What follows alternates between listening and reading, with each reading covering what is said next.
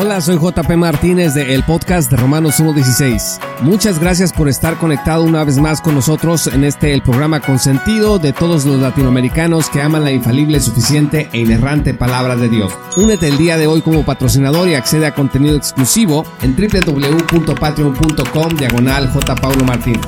Disfruta del siguiente episodio que hemos preparado especialmente para ti.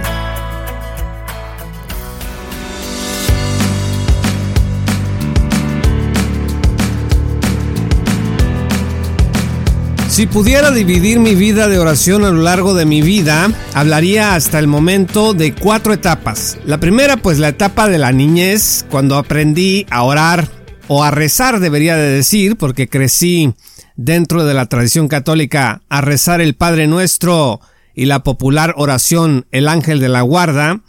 La segunda etapa fue la etapa de aspirante franciscano, estaba yo ya mucho más grande cuando comencé a orar como si fuese yo un gusano. Fíjense que entre las oraciones franciscanas había una en la que rezábamos literalmente que éramos unos, cito, miserables gusanos. La tercera etapa fue mi etapa wesleyano arminiana, cuando comencé a orar como un infeliz desesperado queriendo conservar mi salvación. Y la cuarta etapa fue la etapa calvinista neopuritana, cuando oraba descalificándome como un servil indigno del amor de Dios, de sus promesas y de su gracia.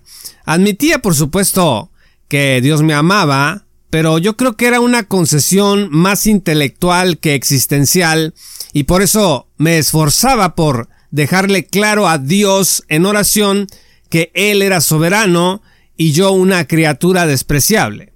De estas cuatro etapas, las últimas tres pertenecen a la misma corriente de autohumillación continua. En estas tres etapas, mi autopercepción fue la misma, la total indignidad y depravación. Mi lectura de la Biblia estaba condicionada por una baja autoestima que yo vinculé con una presunta espiritualidad idónea. Por las tres etapas me refiero a mi etapa dentro del franciscanismo, a mi etapa dentro del wesleyano arminianismo y a mi etapa dentro del neopuritanismo calvinista. Ahora, en esta última etapa neopuritana, pues después de todo, los puritanos a quienes yo admiraba, oraban así, degradándose continuamente a sí mismos día y noche. Y si no me creen el libro de oraciones puritanas El Valle de la Visión, pues hay varias oraciones a las que yo me aficioné porque yo decía, wow, esto es una verdadera espiritualidad cristiana. Fíjese, le voy a dar algunos ejemplos. Cito, que todo el cielo tenga en cuenta el bienestar de un gusano miserable. Fin de la cita. En esta oración puritana, uno es un gusano miserable. O escuche esta otra. Cito, Padre eterno, tú eres bueno, más allá de lo que pueda concebir mas yo soy ruin, vil, miserable, ciego. Fin de la cita. ¿Necesita usted más adjetivos para estar deprimido? Pues yo creo que con esos tiene. Ruin, vil, miserable y ciego. O escuche esta otra, cito. Yo soy totalmente miserable y totalmente culpable. No tengo nada de mí mismo con qué recompensarte. Fin de la cita. Por supuesto, entre neopuritanos van a decir amén, amén, amén porque eso es, entienden, teológicamente correcto, depravación total y todo ese rollo. Pero déjeme citarle una última oración puritana del Valle de la Visión. Escuche con atención, cito. Estoy totalmente avergonzado de lo que soy en mí mismo.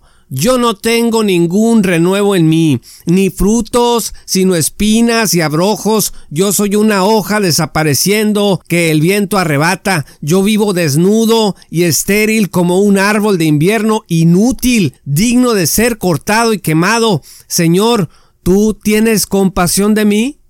Fin de la cita. Si no me cree, busque la obra El Valle de la Visión y busque estas citas textuales que yo le acabo de leer Ahora sí que creo que la espiritualidad neopuritana pudiera resumirse con una canción de Paquita, la del barrio, que inicia rata inmunda, animal rastrero, rata de dos patas, etcétera, etcétera. Bienvenidos al episodio 183 del podcast de Romanos 1.16 con JP Martínez. Soy una basura y los puritanos lo saben. Pero por si fuera poco, ¿acaso la oración del publicano no recibió la alabanza de Jesús? Porque alguien puede decir, bueno, los puritanos tendrán sus ideas, pero no puedes negar que la palabra de Dios dice que somos indignos y que somos miserables. Por ejemplo, en Lucas 18, versículos 13 al 14, leemos lo siguiente. Mas el publicano, estando lejos, no quería ni aún alzar los ojos al cielo, sino que se golpeaba el pecho diciendo, Dios, sé propicio a mí, pecador. Os digo que éste descendió a su casa justificado antes que el otro, porque cualquiera que se enaltece será humillado, y el que se humilla será enaltecido. Aquí se podría probar desde el punto de vista neopuritano, bueno, no alces los ojos, golpea tu pecho, hasta físicamente tiene que haber una actitud de autodenigración delante de Dios, sé propicio a mí, pecador, depravado, inútil, ruin, vil, ciego, miserable, sin frutos, hoja arrebatada al viento, estéril, desnudo, digno de ser cortado y quemado. Bueno, es que eso es lo que dicen las oraciones puritanas. Pero además, Primera de Pedro 5 versículo 6 dice textualmente, Humillaos pues bajo la poderosa mano de Dios para que Él os exalte cuando fuere tiempo. Entonces, en la perspectiva neopuritana, con estas evidencias históricas y bíblicas, jamás me hubiera imaginado que mi vida de oración había estado asentada sobre un fundamento que más tarde terminaría arrastrándome a la peor depresión y ansiedad que yo he experimentado en mi vida. Un desorden de ansiedad que impactó mi salud al grado de que tuve que renunciar a mi trabajo y mudarme de ciudad. En aquellos días yo pensaba que jamás volvería a levantarme y con mucha lástima digo que en medio de los vértigos y la debilidad física yo continuaba orando de esta forma neopuritana. Amigos, la forma en la que oramos está directamente relacionada con la forma en que entendemos la escritura. Escucha tus oraciones y vas a escuchar tu teología. Y en esta cadena, tu teología está directamente relacionada con cómo te autopercibes. ¿Qué es lo que piensas de ti mismo? Las ideas que tengas sobre Dios estarán a la raíz de las ideas que sostengas sobre ti mismo. Por eso, en el proceso que yo tuve que atravesar para sanar de mi padecimiento mental, pues tuve que cambiar de teología y abandonar progresivamente algunas lecturas que realicé sobre la Biblia que yo creo que estaban envenenadas, intoxicadas con la mentira satánica. Y quiero hablarles de dos cosas sobre este proceso de sanidad mental y espiritual por el que yo atravesé. En primer lugar, yo debí entender que los puritanos pertenecieron a una época distinta a la mía.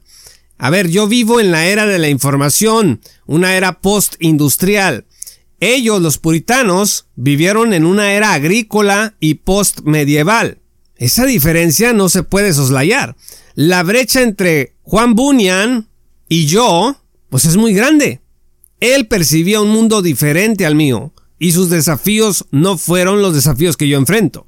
Eran sociedades diferentes, ninguna necesariamente más fácil o más difícil que otra, porque, a ver, todo depende del énfasis y la perspectiva que estemos estudiando. Porque alguien puede decir, no, pues no había las medicinas que tenemos hoy o las leyes que tenemos hoy. Pues sí, pero hay otros aspectos en que en el pasado había más ventaja que lo que vivimos el día de hoy. En la era agrícola los alimentos eran más sanos, estaban libres de muchos de los pesticidas del día de hoy, así nos pudiéramos aquí poner a platicar de una serie de asuntos que no son nuestro tema. Por último, los puritanos no eran perfectos como yo creía, y algunas de las prácticas puritanas no solamente pues no eran perfectas, sino inclusive eran antibíblicas, y usted dirá, ah caray, los puritanos antibíblicos pues sí en algunas cosas, por ejemplo, su intolerancia religiosa, su casa de brujas, y sus jerarquías eclesiásticas. Pues eso no está en las Sagradas Escrituras. Y en segundo lugar, yo tuve que revisar mi exégesis. Por ejemplo, el texto que mencioné sobre el publicano en Lucas 18 versículos 13 al 14 obedece a un contexto. Jesús ofreció principios para la oración que podemos hallar en los siguientes pasajes. Preste atención. Mateo 6 versículos 9 al 13, donde Jesús nos habla del Padre nuestro, nos dice cómo orar. Mateo 7 versículos 7 al 11, allí Jesús dice, pidan con fe y van a recibir. Lucas 11 versículos 5 al 13, donde se habla de la parábola del amigo inoportuno, allí Jesús nos habla del principio de la persistencia en la oración, y Lucas 18 versículos 1 al 8, en la parábola del juez injusto, Jesús vuelve a hablarnos acerca de la importancia de la persistencia y de no desanimarnos cuando clamamos a Dios. Entonces, lo que Jesús está enseñando en Lucas 18, 13 al 14 con el publicano no era la autoflagelación, sino la humildad. El punto de la parábola del fariseo y el publicano es el pecado de la soberbia del fariseo que se dirige a Dios sobre la base de su justicia propia, contrastando su vida con la de alguien que él considera un terrible pecador, un traidor y alguien ritualmente impuro. El fariseo, con su oración, quería mostrarse a los demás como alguien superior. Entonces yo estaba en un error porque lamentablemente desde este texto, al igual que yo, muchos hemos entendido que la humildad en la oración exige la anulación de uno mismo, el sentimiento de inferioridad y la autocrítica excesiva. A ver, en ninguna de estas cosas está allí textualmente en Lucas 18. Déjeme hacerle una pregunta. ¿Cómo podemos pedir algo a Dios cuando lo primero que hacemos en oración es estropear nuestra confianza en Dios recitándole una letanía de todas las razones por las cuales no somos dignos de que Él nos responda? Pues no tiene sentido. Dice que nuestra oración debe de ser a nuestro Padre Celestial con confianza, con la esperanza, con la fe de que Él nos escucha y nos va a responder. Y resulta que empezamos diciendo, no, Señor, yo no valgo la pena. Señor, soy un fracasado y soberano Dios, nunca hago nada bien. Yo, Jesús, no soy lo suficientemente inteligente. Jesús, no merezco ser feliz. Y pero yo te pido que a pesar de soy un fracaso, que no valgo la pena, que nunca hago nada bien, etcétera, etcétera. Ah, ayúdame. Escucha esto. Dios no necesita que le recordemos lo malo que somos o que hemos sido.